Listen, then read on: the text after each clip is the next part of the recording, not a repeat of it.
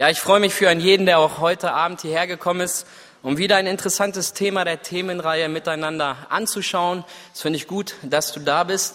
Und ich finde das gut, dass du mir und den anderen, die jetzt hier sind, ein großes Geschenk gemacht hast. Und zwar hast du uns deinen Samstagabend geschenkt. Falls du es noch nicht mitbekommen hast, wir befinden uns im Wochenende und der Samstag und der Sonntag sind ja die schönsten Tage in der Woche, zumindest für die, die nicht arbeiten müssen, die nicht gerade predigen müssen oder sonst was. Und ähm, dann möchte man diese Zeit eigentlich genießen. Und der schönste Abend ist natürlich der Samstagabend. Und den dürfen wir beide jetzt miteinander verbringen. Das kannst du als Gebetserhörung ansehen, wenn du möchtest oder nicht. Aber ich finde das gut, dass du da bist. Ich habe so, als ich äh, über die Themen nachgedacht habe, äh, dann habe ich äh, überlegt, ich habe ja an einem Tag ein ganz trauriges Thema gehabt. Und dieses Thema hieß ja, warum gibt es Leid? Oder anders ausgedrückt, warum lässt Gott Leid zu? Und da dachte ich, das ist eigentlich das traurigste Thema innerhalb dieser Themenreihe. Aber als ich heute so über äh, das Thema von heute Abend nachgedacht habe, habe ich eigentlich gedacht, das ist ja eigentlich auch ein sehr, sehr trauriges Thema. Vielleicht ist es noch trauriger als das Thema Leid, was wir hatten. Denn das Thema von heute heißt, beinahe erlebt. Aber was trennt mich eigentlich noch von Gott? Beinahe erlebt heißt, ich habe es doch nicht geschafft. Beinahe im Lotto gewonnen heißt, ich bin doch noch arm geblieben. Beinahe die Prüfung geschafft heißt, ich bin doch durchgefallen. Und das ist eigentlich ein sehr, sehr trauriges Thema. Wir befinden uns ja im Jahre 2018 und die Fußballfans unter uns, da gibt es sicherlich einige, die wissen, was dieses Jahr für ein großes Ereignis geschehen wird. Weltmeisterschaft 2018. Und vielleicht kann der ein oder andere sich noch an das Finale erinnern, das wir im Jahre 2014 hatten, wo Deutschland gegen Argentinien gespielt hat und wo Mario Götze in der Verlängerung, in der 113. Minute, das entscheidende Tor gegen Argentinien geschossen hat. Ich sehe einige, die haben ein Grinsen im Gesicht. Und äh, und jetzt stelle ich mir die argentinischen Spieler vor. Die haben so stark gekämpft, die haben so hart gearbeitet und dann ist da noch einer der besten Spieler der Welt, Lionel Messi, und der kommt in das Finale und er spielt und er kämpft und sie haben es doch nicht geschafft. Sie sind nicht Weltmeister geworden. Und wenn du in die Gesichter dieser Spieler geschaut hast, das war eine absolut riesige Enttäuschung. Dann gingen sie die Tribüne hoch, dann haben sie ihren Trostpreis gekriegt, aber was willst du damit jetzt anfangen? Diese Leute waren sehr, sehr enttäuscht. Ich als Deutscher natürlich nicht, aber die Argentinier waren auf jeden Fall enttäuscht. Warum? Es war ganz, ganz knapp, beinahe, aber doch nicht geschafft. Bleiben wir mal äh, in der Nähe von Argentinien, bleiben wir mal in Paraguay. Ich bin dieses Jahr und letztes Jahr auf einem Jugendcamp in Paraguay gewesen, und zwar im Januar. Das heißt also, ich bin hier in Deutschland bei einer Kälte in den Flieger gestiegen und bin da hinten bei 40 Grad ausgestiegen. Ich habe natürlich meine dicke Jacke nicht mehr angehabt, die war dann äh, verpackt im Koffer. Aber das war schon ein komisches Gefühl, weil mein europäisches Gefühl hat gesagt, es ist jetzt Winter, aber du hast 40 Grad. Und das war schon ganz komisch. Warum? Weil äh, das ist alles ein bisschen verschoben, die ganze Welt. Und letztes Jahr bin ich in Bolivien gewesen und zwar im Juli. Und das Interessante ist, in Bolivien im Juli ist Winterzeit. Okay? Also im Juli in Bolivien ist Winterzeit. Und das ist ein ganz komisches Gefühl, wenn du weißt, es ist Winter, aber du sitzt bei 30 Grad im Schatten. Ich hatte überhaupt keine Winterstimmung. Ich hatte, das war, das war ein ganz komisches Gefühl. So sollte der Winter eigentlich nicht sein. Aber es gibt in Deutschland eine Gruppe, die würde sich wahrscheinlich darüber freuen, wenn wir im Winter vielleicht manchmal 30 Grad hätten. Und zwar sind das die Motorradfahrer. Die Motorradfahrer haben nämlich ein ganz, ganz großes Problem. Die sind an eine bestimmte Saison geknüpft. Die fangen erst Ende April wieder an zu fahren, dann holen sie ihr Motorrad aus dem Schuppen, wenn das Wetter ein bisschen besser wird und die Frau es dann erlaubt.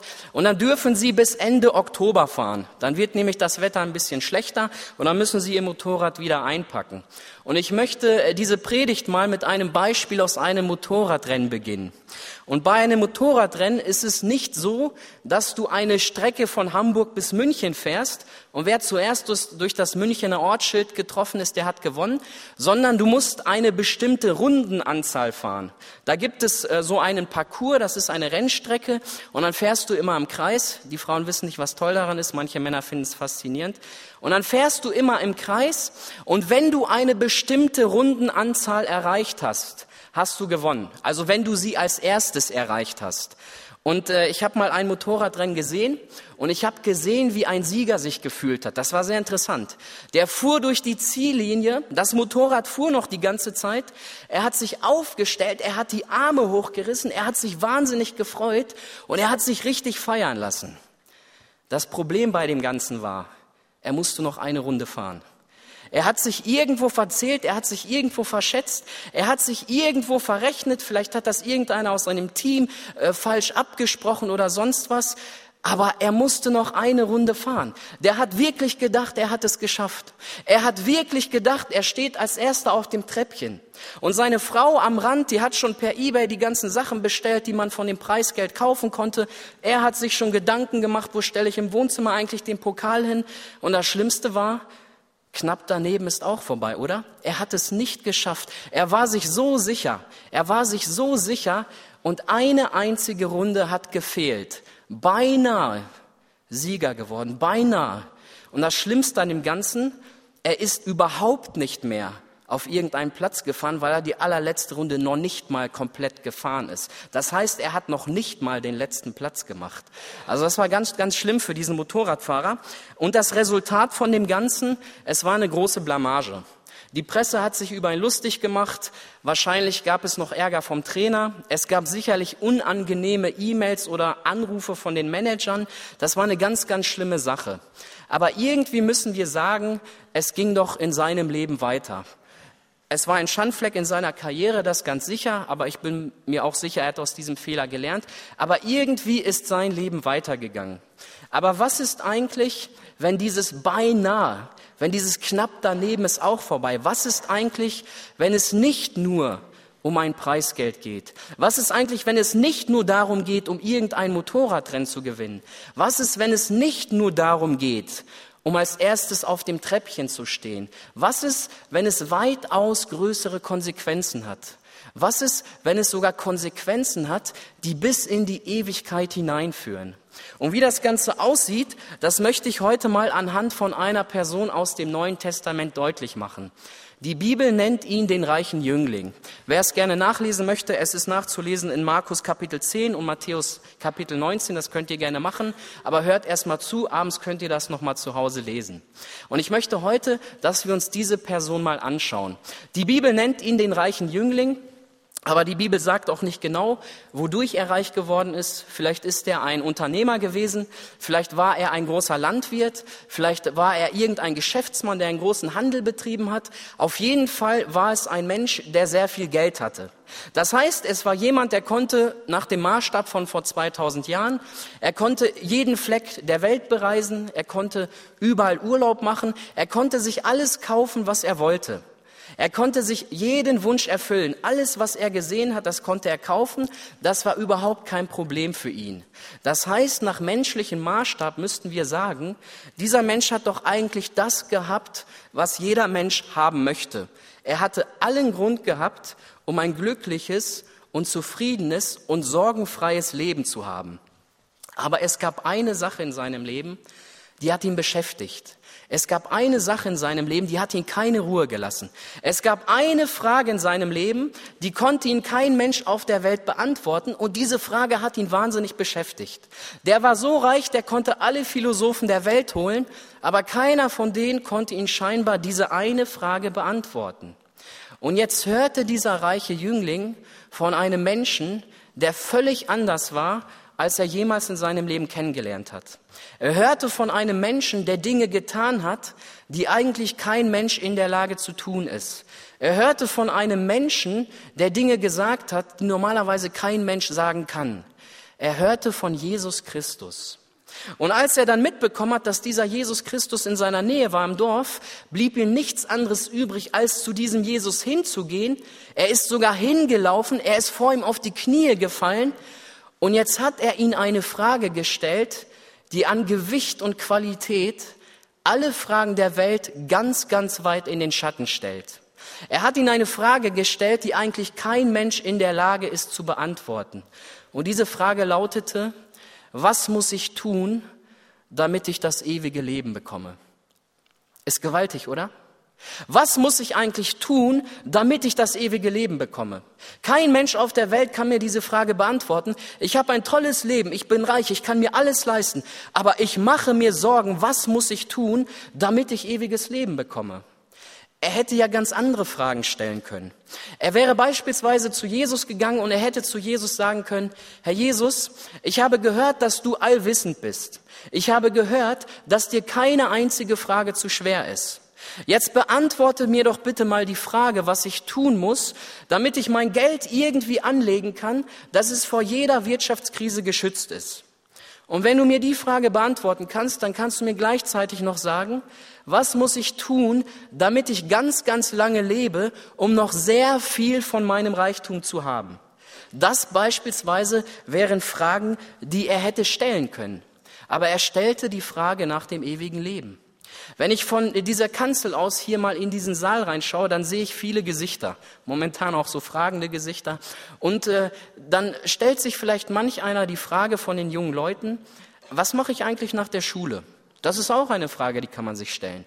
Was werde ich eigentlich nach der Schule machen? Dann gibt es vielleicht manch einen, der studiert momentan und äh, der denkt sich, naja, ist das wirklich der Beruf, den ich auch mal arbeiten möchte? Oder soll ich vielleicht irgendwas anderes machen? Manch einer stellt sich die Frage, soll ich noch in Deutschland bleiben? Soll ich vielleicht irgendwo auswandern? Soll ich vielleicht nach Kanada? Dann gibt es einige, die sind jetzt verlobt, verheiratet, wie auch immer, und die stellen sich dann die Frage, wo werde ich mal mein Haus bauen? Soll ich überhaupt ein Haus bauen? Soll ich eine Wohnung kaufen? Soll ich eine Eigentumswohnung kaufen? Und es gibt viele, viele Fragen, die man sich stellen kann. Aber es gibt keine Frage, die so schwer wiegt, wie die Frage nach dem ewigen Leben. Und genau mit dieser Frage kommt dieser reiche Jüngling zu Jesus Christus. Und wisst ihr, was das Interessante bei Jesus ist? Er sagt nicht zu ihm, du, das ist eigentlich ziemlich schwer zu beantworten, komm nächste Woche noch mal wieder, ich werde mal drüber nachdenken. Oder er stellt ihm keine Gegenfrage, sondern weißt du, was Jesus Christus tut? Er beantwortet ihm diese Frage. Jesus beantwortet ihm die Frage, was er tun muss, um einmal ewiges Leben zu bekommen. Und diese Antwort ist ganz einfach, die Jesus Christus ihm gibt. Diese Antwort lautet, willst du zum Leben eingehen, also zum ewigen Leben, so halte die Gebote. Das ist doch ganz einfach, oder? Jesus Christus sagt zu ihm, wenn du ewiges Leben haben möchtest, dann musst du einfach die Gebote halten. Das ist doch alles eigentlich gar nicht so schwer. Und interessant ist, was Jesus nicht sagt. Jesus Christus sagt nicht zu dem reichen Jüngling, schau mal, du hast so viel Geld, du kennst viele Leute, die haben das nicht.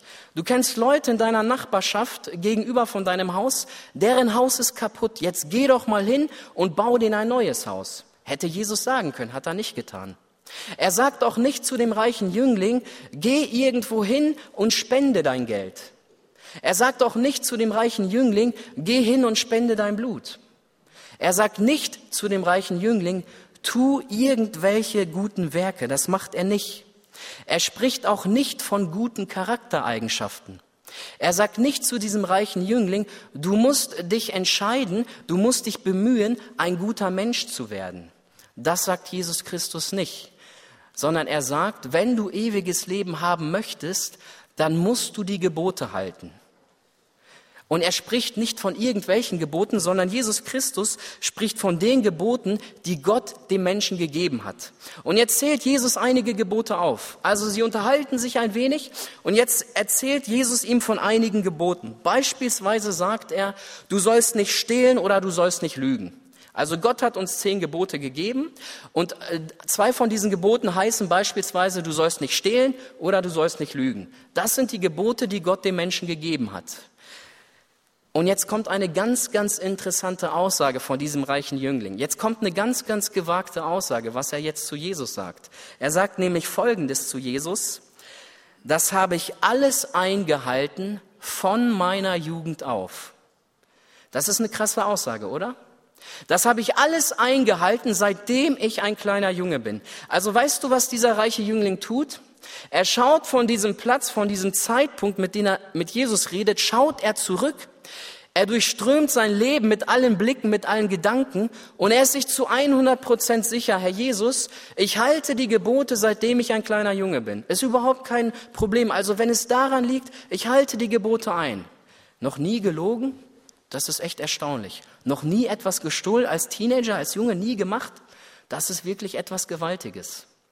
Und ähm, Falls hier unter uns jemand sitzt, der ganz klar behaupten kann, ich habe noch nie gelogen, ich habe noch nie gestohlen, das ist interessant, dann kannst du nach der Predigt mal zu mir kommen und äh, dann kannst du mir mal erklären, wie du das geschafft hast. Das würde mich mal wahnsinnig interessieren.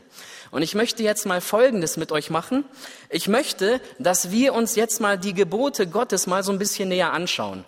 Nehmen wir mal das eine Gebot, du sollst ähm, nicht lügen. Das ist ein ganz einfaches, naja, was heißt einfaches Gebot? Aber das Gebot hast Gott uns gegeben. Du sollst nicht lügen. Ähm, ich stelle dir jetzt mal die Frage, was glaubst du, wie oft am Tag lügt der Mensch? Also nicht wir jetzt hier, sondern die außerhalb von den Gebäuden. Was glaubst du, wie oft lügt der Mensch? Was würdest du sagen? Darfst du gerne reinrufen? 200.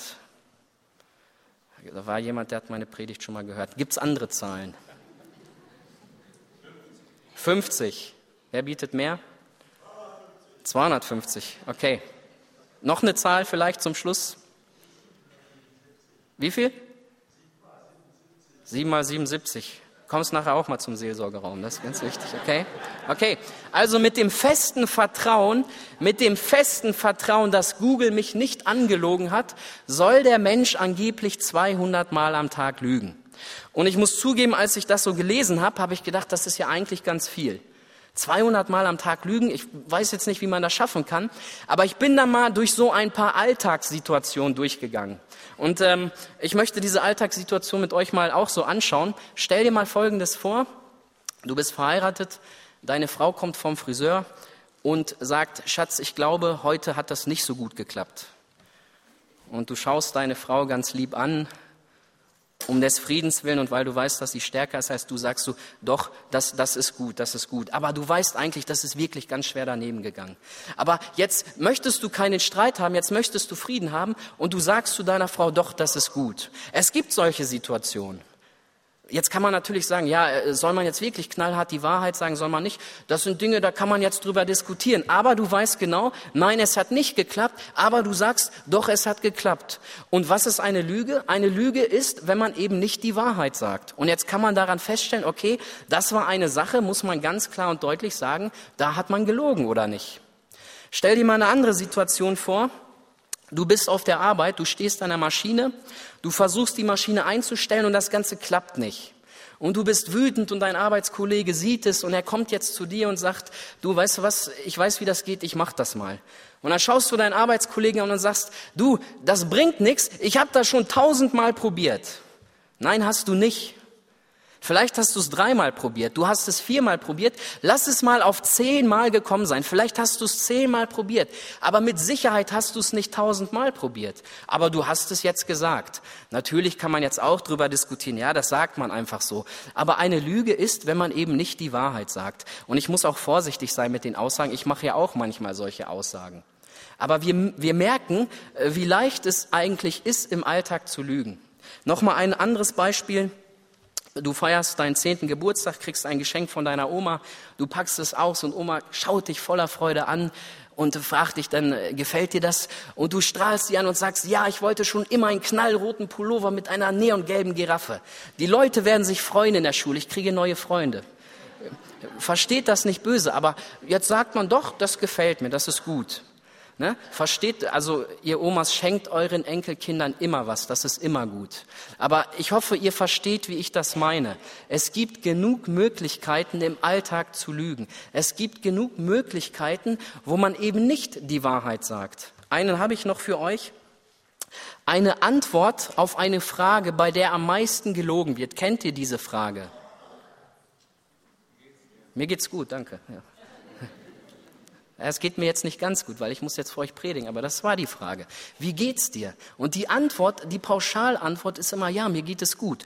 Das heißt, du schaust in dein Leben, du vergleichst dich mit anderen Menschen, die vielleicht im Bürgerkrieg leben, die vielleicht in einer Hungersnot leben und du denkst, na ja, im Gegensatz zu denen, natürlich geht es mir gut. Aber eigentlich tief in deinem Herzen musst du sagen, ich hätte was anderes sagen müssen. Nein, mir geht's nicht gut. Mir geht's eigentlich richtig schlecht.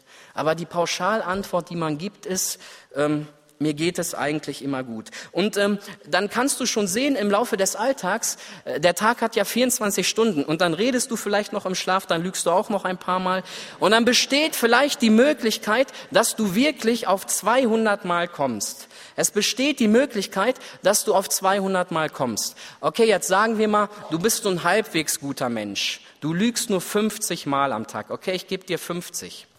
Und jetzt hat aber die Woche sieben Tage. Sieben mal 50 sind 400, nee, ich habe gelogen, es sind nur 350, okay, 350 und der ganze Monat, dann kommt auch noch was dazu. Und das ganze Jahr hat zwölf Monate. Und mal angenommen, du wirst 80 Jahre, 80 Jahre wirst du. Und dann liegst du dort vielleicht auf dem Sterbebett. Und wir schauen nur mal dieses eine Gebot an, du sollst nicht lügen, hat Gott gesagt. Und dann schaust du und denkst, ja, ich habe eigentlich einiges angehäuft. Da kommt einiges zusammen, oder? Da kommt einiges zusammen. Und das ist nur dieses eine Gebot. Du sollst nicht lügen. Und da kommt schon einiges zusammen im Laufe deiner Jahre. Schauen wir uns mal ein anderes Gebot an. Ein anderes Gebot, wo jeder Mensch sagen würde, das habe ich auf jeden Fall noch nie übertreten. Und das Gebot heißt, du sollst nicht töten. Also wenn ich mit Leuten äh, spreche, äh, die sind sich eigentlich ziemlich sicher, dass sie dieses Gebot noch nie übertreten haben. Wir machen manchmal so Umfragen bei uns am Missionswerk. Wir haben so einen Zettel und äh, da steht eine ganz provokante Frage drauf. Dort steht, äh, nennen Sie mir einen Grund, weshalb Sie Gott in den Himmel lassen sollte. Und die Menschen sind sehr schlau, die nennen zwei Gründe. Erstens, ich bin ein guter Mensch, weil zweitens, ich habe noch nie jemanden getötet. Und das ist schon mal eine gute Antwort. Und dann schaut der Mensch in sein Leben, ist sich sicher, er hat noch nie jemanden ermordet und der weiß ganz genau, das ist jetzt der Grund, weshalb ich in den Himmel sollte. Weißt du, was das Problem bei dem Ganzen ist? Der Mensch richtet sich nach seinem eigenen Maßstab. Der Mensch schaut in sein Leben, er schaut sich an und sagt, eigentlich bin ich doch ein guter Mensch. Okay, ich habe vielleicht ab und zu mal gelogen, getötet habe ich aber sicherlich noch keinen Menschen und deswegen muss Gott mich unbedingt in den Himmel lassen. Das Problem ist, er richtet sich nach seinem eigenen Maßstab. Aber die Bibel sagt, dass wir an einem Tag nach dem Maßstab Gottes gerichtet werden. Und der Maßstab Gottes sieht völlig anders aus. Weißt du, was Jesus Christus über das Gebot, du sollst nicht töten, gesagt hat? Weißt du, was Jesus gesagt hat? Jesus Christus hat gesagt, wenn du alleine einen Menschen böse beschimpfst, dann bist du schon ein Totschläger geworden. Ist eine harte Aussage, oder? Das ist eine harte Aussage. Weißt du, warum Jesus das gesagt hat? Weil der Mord ja nicht einfach so anfängt, das fängt ja schon im Herzen an. Ich fasse im Herzen einen Beschluss, ich habe Hass im Herzen und dann kommt es zur Tat. Ich stehe nicht morgens auf, ich schnapp mir einen Knüppel und will irgendeinen totschlagen. Ich habe schon Hass gegen diesen Menschen vorher gehabt. Und die Bibel sagt, Jesus Christus sagt, wenn ich einen Menschen böse beschimpfe, dann bin ich schon ein Totschläger. Ich glaube, du kennst dein Verhältnis so auf der Arbeit. Du kennst manche Arbeitskollegen.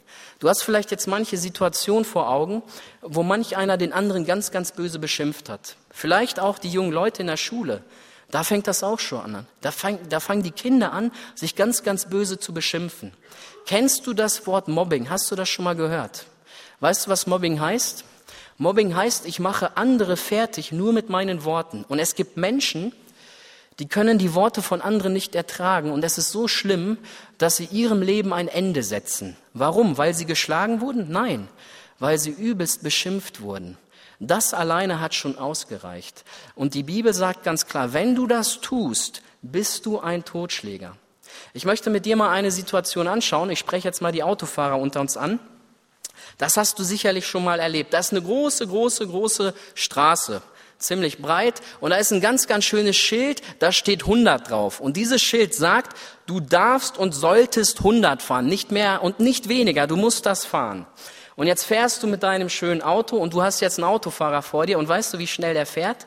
Der fährt genau 96 kmh. Ist der schon mal passiert? Vielleicht 97 kmh.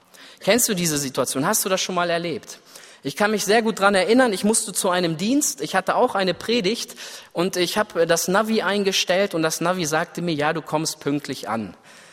Und dann fuhr ich auf einer wunderschönen Straße und ich hatte einen wunderbaren Autofahrer vor mir und der fuhr immer so sechs, sieben km weniger, wie erlaubt war. Und jetzt sagte mir das Navi, weißt du Christian, es wird zu deiner Predigt doch ganz schön knapp. Und auf einmal merkte ich, ich muss mich beherrschen, ich darf nichts Schlechtes sagen, ich muss nämlich gleich auf die Kanzel und predigen. Aber ich habe gemerkt, ähm, dieser Autofahrer hat mich wahnsinnig genervt. Und ich habe gemerkt, obwohl ich Prediger bin, das spielt keine Rolle. Ich wurde richtig wütend. Und ich kann mich an meine Zeit erinnern, da war ich noch gar kein Christ, da bin ich Auto gefahren. Und wenn da mal jemand irgendwie langsam gefahren ist, da hast du den getötet mit deinen Worten. Das war überhaupt kein Problem und das geht ganz, ganz schnell. Das ist der Maßstab Gottes. Wenn du alleine einen Menschen böse beschimpfst, dann bist du schon zu einem Totschläger geworden. Das ist das, was die Bibel sagt. Schauen wir uns mal ein anderes Gebot an. Beispielsweise, du sollst nicht die Ehe brechen. Ich bin auch mal wieder mit einem Fragebogen durch die Stadt gegangen und dann habe ich einen jungen Mann gefragt, ähm, hast du schon mal die Ehe gebrochen? Die Antwort war ganz einfach, nee, geht gar nicht, ich bin gar nicht verheiratet. Äh, hätte er ein bisschen mehr nachgedacht, hätte er sich wahrscheinlich denken können, es ist doch möglich. Und jetzt schauen wir uns mal den Maßstab an, den Gott uns durch die Bibel zu diesem Gebot gegeben hat. Und da sagt Jesus Christus Folgendes. Er sagt, wenn du alleine eine Frau begehrlich ansiehst, dann hast du mit ihr in deinem Herzen die Ehe gebrochen. Das ist hart, oder? Das heißt also, Jesus Christus sagt, du musst die Frau noch nicht mal berühren. Du musst mit dieser Frau noch nicht mal ins Bett. Es reicht, wenn du ihr einen gewissen Blick schenkst. Und jetzt spreche ich mal ganz bewusst die Männer unter uns an. Noch nie deiner Kollegin auf der Arbeit einen Blick hinterhergeworfen, wenn sie im Sommer mal knapp bekleidet war, wenn sie vor deinem Schreibtisch stand, hat irgendwas aufgehoben, hat sich gebückt. Hast du noch nie so einen Blick gehabt? Und ich äh, kann mich erinnern, ich war 13, 14 Jahre, wir saßen mit ein paar Jungs in einer Eisdiele in der Stadt und äh, egal welche Frau da lang lief, wir haben immer mit der Frau die Ehe gebrochen. Nach dem Maßstab Gottes. Wenn jetzt irgendeiner gekommen wäre und hätte gesagt, Jungs, wisst ihr, was ihr da macht? Das ist laut der Bibel eigentlich Ehebruch. Und ein Ehebrecher kommt nicht in den Himmel. Das ist auch, was die Bibel sagt. Dann hätte ich zu dem gesagt, das ist ja völliger Blödsinn, was du erzählst. Wir gucken doch nur. Wir machen ein paar Witze, das ist doch alles gar nicht schlimm. Ich habe eine Zeit erlebt, das war ungefähr von 13 bis 20. Da gab es kein Wochenende, und wenn, die kann ich an einer Hand abzählen, wo ich nicht in irgendeine Party oder Diskothek gegangen bin. Und zwar Freitag und Samstag. Und dort, an diesen Orten, habe ich mit meinen Blicken immer die Ehe gebrochen. Da war da eine Frau, leicht bekleidet, und äh, die tanzen da rum, und du schaust sie an, und das, was du tust, ist nach dem Maßstab Gottes Ehebruch. Das ist ganz klar. Stell dir mal Folgendes vor, ich gebe mal ein Stichwort, Internet. Internet ist das größte Sammelbecken für Ehebrecher. Ich lese dir mal etwas vor. Pro Sekunde sind fast 30.000 Menschen mit dem Konsum von Pornografie beschäftigt, Internetpornografie. 40 Prozent der Erwachsenen streifen regelmäßig durch das virtuelle Rotlichtmilieu.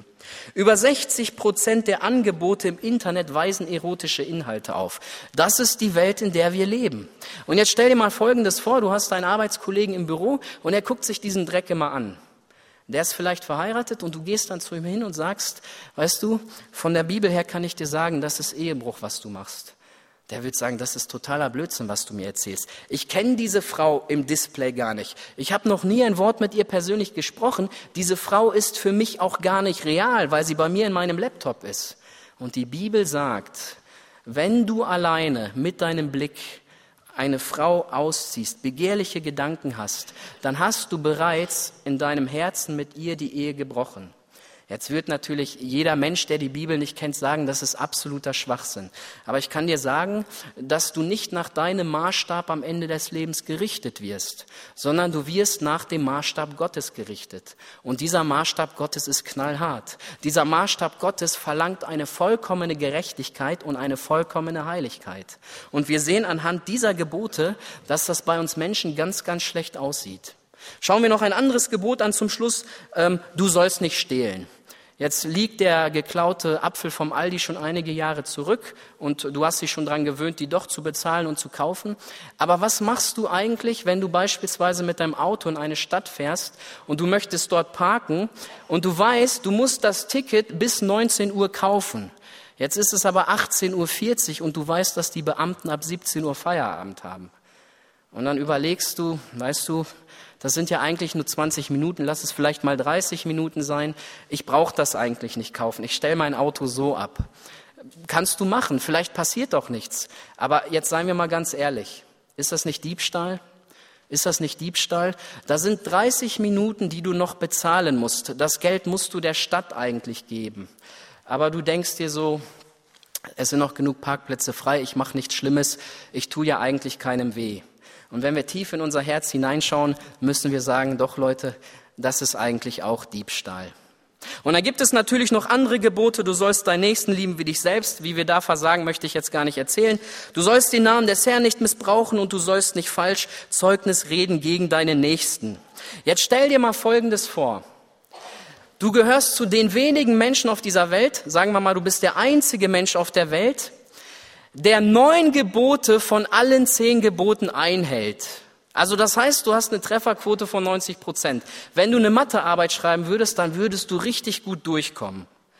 Und du hältst jetzt neun Gebote von zehn Geboten hältst du ein. Ist gut, oder? Aber nicht bei Gott. Weißt du, was wir da lesen? Jakobus 2, Vers 10. Denn wenn jemand das ganze Gesetz hält und er sündigt gegen ein einziges Gebot, der ist am ganzen Gesetz schuldig. Jetzt könnte man natürlich sagen, das ist unfair von Gott, aber das ist sein Maßstab, das ist seine Heiligkeit und nach seinem Maßstab wird er die Menschen richten. Ein einziges Gebot schaffst du nicht einzuhalten und du bist am ganzen Gesetz schuldig. Das ist knallhart. Jetzt stell dir folgende Situation vor. Gott würde heute den Thron der Gnade verlassen, er würde auf die Erde kommen und er würde seinen Richterstuhl aufstellen. Und er würde sieben Milliarden Menschen antreten lassen und er würde sieben Milliarden Menschen nach seinem Maßstab heute richten. Wie viele Menschen würden bestehen? Wir haben uns gerade die Gebote angeschaut. Wir haben gerade gesehen, dass es ganz, ganz leicht, alle Gebote täglich zu übertreten. Ich glaube, es würde ganz, ganz schlecht für diesen Menschen aussehen. Ganz, ganz schlecht.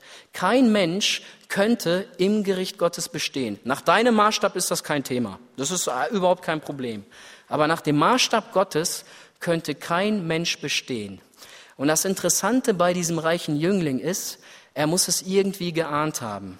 Denn dieser reiche Jüngling schaut jetzt tief in sein Herz und schau mal, was er sagt. Das alles habe ich gehalten, aber was fehlt mir noch? Das ist interessant, oder? Dieser religiöse Mensch schaut in sein Leben, der sagt, ich halte alle Gebote, seitdem ich ein kleines Kind bin. Und auf einmal schaut er in sein Herz hinein und das Problem ist, er hat keine Heilsgewissheit. Dieser große religiöse Mensch, der meint, alle Gebote einzuhalten, hat keine Heilsgewissheit, weil er Jesus fragt, was fehlt mir eigentlich noch? Was fehlt mir eigentlich noch? Herr Jesus, da muss doch noch irgendeine Sache sein. Da muss doch noch irgendeine klitzekleine Sache sein. Was fehlt mir eigentlich noch? Denken wir an das Beispiel von dem Motorradfahrer. Eine einzige Runde hat gefehlt. Die hätte er fahren müssen, hat er nicht. Deswegen ist er nicht ans Ziel gekommen. Und dieser reiche Jüngling sagt jetzt, eine Sache fehlt mir. Und Christus sagt in Markus 10, 21, und Jesus sah ihn an gewann ihn lieb und sprach zu ihm, eins fehlt dir. Das ist schön, oder? Jesus unterhält, unterhält sich mit diesem Menschen, er nimmt die Menschen ernst. Er sagt diesem Menschen, was er tun muss und der Mensch fragt ihn, Herr Jesus, was muss ich eigentlich noch machen? Und Christus sagt auch ganz klar, es stimmt, eine Sache fehlt dir. Weißt du, da ist nicht viel. Du stehst kurz vor dieser Ziellinie. Du bist schon kurz davor. Es ist nur ein, ein einziger Schritt. Aber diesen einen Schritt musst du machen. Dieser eine Schritt fehlt dir. Beinahe bekehrt, beinahe. Es ist dieser eine Schritt, der dir noch fehlt. Beinahe gerettet. Aber es ist dieser eine Schritt zur Buße, der dir noch fehlt. Beinahe das ewige Leben ergriffen. Aber es ist dieser eine Meter zum Kreuz. Denken wir an das Anspiel. Da sitzt du mit deinen Altlasten, du trägst sie vor dir her. Du bist schon direkt vor dem Kreuz. Aber es fehlt dir noch ein Meter, das ist nicht viel. Und Christus sagt, eins fehlt dir. Ich habe jetzt Menschen vor mir und da würde ich ganz klar sagen, die meisten kennen die Bibel. Die meisten kennen Jesus, die meisten kennen die Geschichten aus der Bibel. Und viele von denen, die jetzt hier sitzen, sind auch regelmäßig im Gottesdienst. Und das ist schön. Aber eine Sache fehlt dir. Es ist eine Sache, die dir fehlt. Es ist ein ganz, ganz wichtiger Schritt. Du stehst einen Meter vor dieser Ziellinie, aber du bist diesen Schritt noch nicht gegangen. Und das ist das, was die Bibel eine Bekehrung nennt. Das ist das, was die Bibel eine Bekehrung nennt. Und jetzt offenbart ihn Jesus Christus den letzten Schritt, den er gehen muss. Das heißt also, dieser junge Mann, der die ganze Zeit sich fragt, was muss ich eigentlich tun, um gerettet zu werden, wie viel Werke muss ich eigentlich machen, um das ewige Leben zu bekommen, trifft endlich mal eine Person, die ihm das ganz klar und deutlich beantworten kann. Und dieser Jesus gibt ihm jetzt den entscheidenden Hinweis, den er tun muss, um ewiges Leben zu bekommen. Und dort lesen wir, geh hin, verkauf alles, was du hast, gib's den Armen so wirst du einen Schatz im Himmel haben und komm und folge mir nach. Es geht nicht um Reichtum. Es geht nicht um Reichtum. Das, was Jesus gesagt hat, gib dein Leben auf und werde mein Nachfolger. Das ist der letzte Schritt. Das ist der letzte Schritt, den du brauchst, um das ewige Leben zu bekommen. Gib dein Leben auf und werde mein Nachfolger.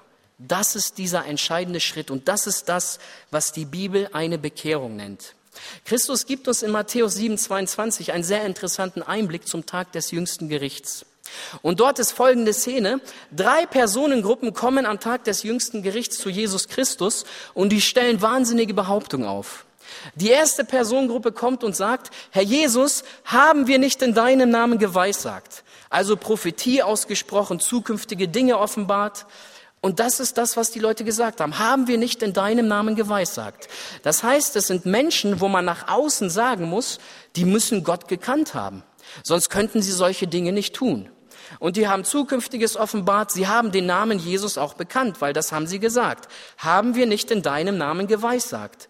Und jetzt stell dir mal vor, da kommen Leute in ein Dorf und fragen, sag mal, gibt es bei euch gläubige, gottesfürchtige Menschen? Ja, die gibt es. Das sind die da vorne, die können Weissagen, die können Prophetie aussprechen. Das müssen unbedingt geisterfüllte Menschen sein. So würde man sie nach außen vielleicht betrachten. Und dann kommt die nächste Gruppe und sagt, Herr Jesus, haben wir nicht in deinem Namen Dämonen ausgetrieben? Zur Zeit, als Jesus Christus gelebt hat, war das eigentlich eine Sache, die war alltäglich. Menschen waren mit Dämonen besessen. Und jetzt kommt diese eine Personengruppe zu Jesus und sagt, Herr Jesus, wir haben in deinem Namen Dämonen ausgetrieben. Und jetzt müsste natürlich der Mensch, der das sieht, ganz klar und deutlich sagen, also die Leute, die das können, die können, die müssen unbedingt in Gemeinschaft mit Gott leben, sonst würden sie das nicht schaffen. Das sind gottesfürchtige Menschen, die leben in einer tiefen Gemeinschaft mit Gott. Und dann kommt die nächste Personengruppe und sagt, Herr Jesus, haben wir nicht in deinem Namen Wunder getan? Das heißt, sie haben vielleicht Naturgesetze außer Kraft gesetzt, vielleicht haben sie Tote auferweckt, vielleicht haben sie irgendeinen Sturm gestillt, irgendwas haben diese Leute getan. Und das haben sie im Namen Jesu getan. Das müssen sie in der Öffentlichkeit getan haben. Und das müssen eigentlich Zeugen für Jesus Christus gewesen sein. Und jetzt schaut mal, was Jesus Christus zu diesen Menschen am Tag des jüngsten Gerichts sagt. Der Einzige, der den Menschen in den Himmel bringen kann. Der Einzige, der der Weg zum Vaterhaus ist. Und er sagte Folgendes zu ihnen. Ich habe euch noch nie gekannt. Weicht von mir, ihr Übeltäter. Da ist doch irgendwas schiefgelaufen in dem Leben dieser Menschen, oder? Die müssen doch irgendwie doch mit Gott gelebt haben. Sie haben doch den Namen des Herrn bekannt. Sie haben in seinem Namen Wunder getan. Aber weißt du was? Sie haben sich niemals bekehrt. Sie haben vielleicht irgendwie in der Nähe von Jesus gelebt. Sie haben vielleicht sogar mit Jesus gesprochen. Beinahe hätten sie sich bekehrt. Beinahe hätten sie das ewige Leben bekommen. Aber sie haben es nicht. Und das Zeugnis, was Jesus über diese Menschen gibt, ist traurig. Weicht von mir, ihr Übeltäter, ich habe euch noch nie gekannt. Beinahe hätten sie es vielleicht geschafft, aber irgendwas hat gefehlt und sie haben es nicht geschafft. Das ist ganz, ganz grausam. Und dieser Jesus Christus offenbart dem reichen Jüngling den letzten Schritt, den er gehen muss. Gib dein Leben auf und werde mein Nachfolger. Ich gebe dir jetzt mal ein Beispiel. Stell dir mal Folgendes vor. Warum sein Leben aufgeben? Warum ein Nachfolger von Jesus Christus werden? Das ist das, was die Bibel eine Bekehrung nennt. Stell dir mal Folgendes vor. Du bist jetzt zum ersten Mal hier. Vielleicht brauchst du dir das nicht vorstellen. Vielleicht ist es so. Und du hörst jetzt, was ich hier so alles erzähle. Der Mensch ist ein Sünder. Der kann die Gebote Gottes nicht einhalten. Und das ist alles Schwachsinn für dich. Das ist für dich eine Dummheit. Das ist für dich eine Torheit. Und jetzt machst du Folgendes, wenn die Veranstaltung zu Ende ist. Wütend gehst du zum Parkplatz, steigst in ein Auto, fährst nach Hause und denkst dir, was für ein blöder Samstagabend. Und auf einmal passiert ein Autounfall. Ein tödlicher Autounfall. Das wissen wir nicht. Wir haben unser Leben nicht in der Hand. Und jetzt werde ich dir mal eine Szene erklären. Das steht so nicht in der Bibel. Ich sage das mit meinen eigenen Worten. Du kommst jetzt in das Gericht Gottes, du kommst in die Ewigkeit hinein und dort steht Satan, die Bibel nennt ihn auch den Verkläger. Er verklagt die Menschen ständig vor Gott. Und jetzt kommt der Satan, er nimmt die zehn Gebote und sagt zu dir, du bist ein Mörder. Du sagst auf gar keinen Fall, ich habe noch nie einen ermordet. Und dann kommt der Satan und sagt, du bist auch ein Ehebrecher. Auf gar keinen Fall. Ich bin meiner Frau mal treu geblieben. Oder vielleicht sagst du, ich war gar nicht verheiratet. Das geht gar nicht. Und dann kommt das nächste Gebot, du bist ein Lügner. Und dann sagst du, naja gut, vielleicht mag sein, dass ich hier oder da gelogen habe. Und jetzt geht das die zehn Gebote durch. Und weißt du, was am Ende rauskommt?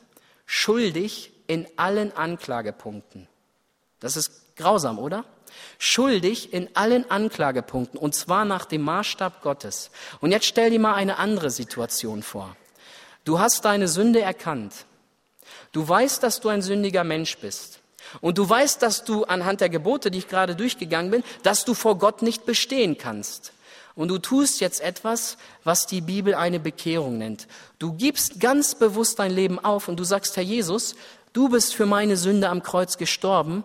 Du bist diesen tiefen Weg gegangen. Du hast den Preis meiner Sünde bezahlt und ich gebe dir heute Abend mein Leben. Ich werde heute mich entscheiden, mein ganzes Leben ganz bewusst dir zu geben. Und das tust du dann und du wirst fröhlich, du wirst glücklich, weil du weißt, deine gesamte Lebensschuld wurde vergeben, dein Name wurde in das Buch des Lebens eingetragen und du bist heute Abend zu einem Kind Gottes geworden. Du darfst diesen schrecklichen, allmächtigen, heiligen Gott, vor dem kein Mensch bestehen kann, den darfst du deinen lieben Vater nennen. Und du gehst voller Freude raus, du steigst ins Auto, du fährst nach Hause, du freust dich, das schon endlich mal deinen Eltern mitteilen zu können und du hast einen Unfall. Auch einen tödlichen Unfall. Kann auch passieren. Und jetzt kommst du dort in der Ewigkeit an. Und jetzt kommt der Satan mit den zehn Geboten zu dir. Und er sagt, du bist ein Lügner. Und Gott steht dort und sagt, nein, Jesus hat nie gelogen. Dann kommt er mit dem nächsten Gebot und sagt, du bist ein Totschläger. Und Gott steht dort und sagt, nein, mein Sohn hat niemals einen totgeschlagen. Dann kommt er mit dem nächsten Gebot und sagt, du hast gestohlen. Und Gott sagt, nein, mein Sohn hat niemals gestohlen. Und jetzt geht er die gesamten zehn Gebote durch. Und weißt du, was für ein Urteilsspruch rauskommt? Freispruch in allen Anklagepunkten. Warum?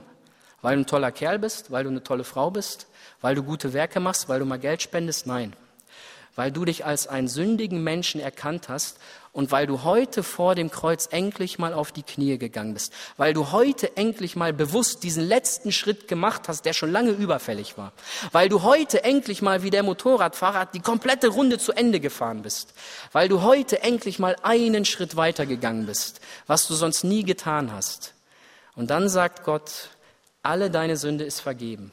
Ich spreche dir eine vollkommene Gerechtigkeit zu. Ich spreche dir die Gerechtigkeit meines Sohnes zu. Und dieser Sohn, Jesus Christus, hat niemals gesündigt. Und dieses Angebot einer vollkommenen Gerechtigkeit gibt Jesus Christus diesem reichen Menschen. Jetzt stell dir mal vor, wie muss der sich eigentlich gefühlt haben? Sein ganzes Leben will er endlich mal die Antwort auf die Frage, was er tun muss, um gerettet zu sein. Sein ganzes Leben sucht er endlich mal diese Antwort. Er hat irgendwelche Philosophen gefragt, er hat viel Geld verwendet, sonst was. Keiner konnte es ihm beantworten. Und jetzt kommt endlich mal einer, der es ihm ganz klar und deutlich sagt, der mal ganz klar sagt, nicht vorbeileben, nicht beinahe erleben, sondern volle Vergebung der Sünde und die 100-prozentige Garantie, dass du in den Himmel kommst. Das gebe ich dir heute. Der hätte sich freuen müssen wie sonst was. Aber weißt du, was er tut? Er aber wurde entsetzt über das Wort und er ging traurig davon. Er wurde entsetzt über das Wort und er ging traurig davon. Und ich bin mir sicher, das werden heute auch einige tun. Sie sind entsetzt über das Wort, dass sie Sünder sind. Sie sind entsetzt über das Wort, dass sie diesen Jesus annehmen müssen. Und sie werden traurig davongehen. Das werden einige tun. Aber es kann auch sein, dass einige das nicht tun werden. Es kann sein, dass einige heute diesen letzten Schritt machen. Es kann sein, dass heute einige über die Ziellinie gehen werden. Dass heute einige das ewige Leben für sich persönlich in Anspruch nehmen. Dass heute einige ganz bewusst eine Bekehrung erleben möchten. Dass sie ganz klar sagen, Herr Jesus, ich habe es verstanden. Meine Gerechtigkeit reicht nicht aus, um, Gericht, um im Gericht Gottes zu bestehen. Aber das, was du getan hast, reicht vollkommen aus. Und ich bin bereit, das heute anzunehmen. Ich gehe diesen Schritt auf das Kreuz. Ich lege meine Sünden dort ab und ich möchte von dir heute Vergebung meiner Sünden. Das kannst du heute erleben. Weißt du, was das Einmalige an diesem reichen Jüngling ist? Er hat persönlich mit Gott gesprochen. Er hat die Stimme Gottes gehört. Er hat Gott in die Augen geschaut. Und er ging betrübt davon. Die Bibel sagt nicht, dass Jesus Christus ihm noch einmal begegnet ist. Das sagt die Bibel nicht. Aber eine Sache wissen wir von diesem Menschen ganz gewiss. Er ist seit 2000 Jahren in der Ewigkeit. Dieser Mensch befindet sich schon seit 2000 Jahren in der Ewigkeit. Wir wissen nicht genau an welchem Platz. Wenn es bei dieser Entscheidung geblieben ist, wenn es bei dieser Entscheidung geblieben ist, die er getroffen hat, dann können wir von der Schrift ganz klar und deutlich sagen, dass er nicht in der ewigen Herrlichkeit bei Jesus ist. Das können wir ganz klar sagen. Und ich stelle dir persönlich die Frage, beinahe erlebt, aber was trennt dich von Gott? Was trennt dich von Gott? Du kannst heute eine ganz, ganz wichtige Entscheidung treffen. Und ich sage das, was ich immer sage. Diese Entscheidung musst du alleine treffen. Kein Mensch kann dir dabei helfen. Und ich möchte das so machen, wie ich die, die, Tage das gemacht habe. Ich möchte, dass ihr jetzt aufsteht. Das könnt ihr jetzt tun. Bitte steht einmal auf. Ich werde gleich ein Gebet sprechen. Und wir werden nach dem Gebet, werden wir noch ein Lied hören. Und ich bitte dich jetzt Folgendes zu überlegen. Was trennt dich von Gott? Was ist, was ist, was ist das, was dich hindert, diesen letzten einen Schritt zu gehen, diesen Weg zum Kreuz und heute ewiges Leben zu bekommen? Was ist das, was dich hindert? Und ich stelle dir die Frage, ist das ein Problem für Jesus? Oder machst du ein Problem daraus? Es ist ganz, ganz wichtig, wofür du dich heute entscheidest. Und ich sage dir noch was. Wenn du heute nach Hause gehst oder fährst, war es auch eine Entscheidung. Aber es kann eine Entscheidung sein, die ewige Konsequenzen mit sich bringt. Und es geht auch nicht um mich. Ob du dich heute bekehrst oder nicht, das ändert nichts an meiner Beziehung zu Jesus. Die ist gut. Ausbau bedürftig das sicherlich. Aber ich lebe in Frieden mit Gott. Und wenn ich zum Missionswerk komme am Montag und wenn ich sage, du, Samstagabend, da kam niemand, es hat sich keiner bekehrt, das ändert doch nichts an meinem Gehalt. Ich kriege immer noch dasselbe Geld. Aber es kann sich heute gewaltig was für dich tun. Es kann sein, dass du zu denen gehörst, die die ganzen Tage immer dabei waren. Und jedes Mal, wenn dieses Angebot kam, bist du aus deiner Reihe rausgegangen, bist schnell nach Hause gefahren. Ich kann dir eins sagen, irgendwann wirst du es nicht mehr schaffen, nach Hause zu fahren. Irgendwann kannst du nicht mehr vor Gott weglaufen, weil du ihm im Gericht treffen wirst. Die Frage ist nur, wirst du Gott als deinen liebenden Vater treffen oder wirst du ihn als einen Richter treffen, der dich nach seinem Maßstab richten wird und du weißt genau, du kannst nicht bestehen. Und genau das kannst du heute ändern. Was ist es, was dich von Gott trennt? Was ist es, was dich zurückhält? Ich werde jetzt ein Gebet sprechen und nach dem Gebet werden wir ein Lied hören. Und während das Lied spielt, werde ich runtergehen in den sogenannten Seelsorgeraum. Und du kannst Folgendes machen. Wenn du das verstanden hast und heute annehmen möchtest, dass Jesus dir die Sünde vergibt, wenn du diesen letzten Schritt heute machen möchtest, dann kannst du aus deiner Reihe rausgehen und du kannst die Treppen runtergehen. Dort sind einige Leute, die werden dir zeigen, wo ich sitze. Es geht nicht um mich, es geht um Jesus Christus, der auch unten auf dich wartet. Und falls du das nicht ganz verstanden hast, was ich heute gesagt habe, komm einfach und frag mich. Ich werde dir das Ganze nochmal erklären. Aber was du nicht tun solltest, bitte tu es nicht. Geh nicht betrübt und entsetzt nach Hause. Mach das nicht. Geh den Schritt zum Kreuz. Herr Jesus, ich danke dir, dass du uns eine vollkommene Gerechtigkeit geben möchtest. Und ich danke dir, dass ich das vor 16 Jahren annehmen durfte. Ich weiß, dass ich dein Kind sein kann und ich weiß, dass all meine Schuld vergeben ist. Und ich weiß, wenn ich heute sterbe, dass ich in der ewigen Herrlichkeit meine Augen bei dir aufmachen werde, weil du mir an einem Tag meine Schuld vergeben hast, weil ich mich an einem Tag bekehren durfte. Und ich möchte beten für Menschen, die jetzt hier sitzen und die immer noch nicht diesen Schritt getan haben, dass du ihnen die Kraft und die Freude schenkst, diesen letzten Schritt zu tun. Herr Jesus, nimm diese Menschen bei der Hand und bring sie mit ihrer Sünde zu deinem Kreuz, dass sie heute endlich mal als deine Kinder nach Hause gehen dürfen, dass sie heute endlich mal Vergebung ihrer Schuld bekommen dürfen. Herr, gib deinen Segen, lass deinen Geist wirken und ruf die Menschen mit einem heiligen Ruf, für die du gestorben bist und von denen du genau weißt, sie werden auf ewig verloren gehen. Ruf diese Menschen heute zu deinem Kreuz. Amen.